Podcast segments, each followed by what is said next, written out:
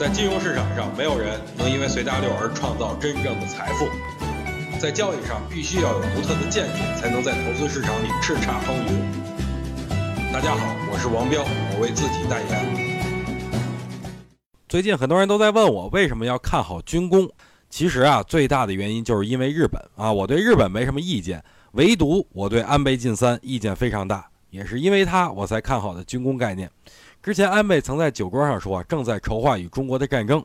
虽然是在酒桌上，但话的确是从他嘴里说出来的。如果你没这想法，再喝多少你也说不出个话来。所以害人之心不可有，防人之心不可无啊！你在筹划跟我们打仗，那好，我们也要加强防卫工作。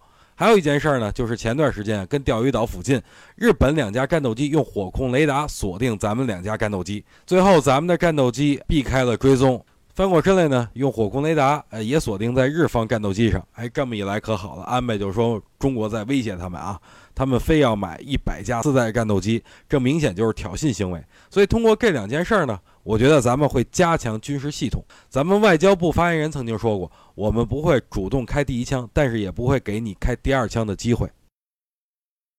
想听更多彪哥的语音，可以添加彪哥微信公众账号王彪 HT，或在新浪微博上搜索王彪 HT 来跟彪哥进行互动哦。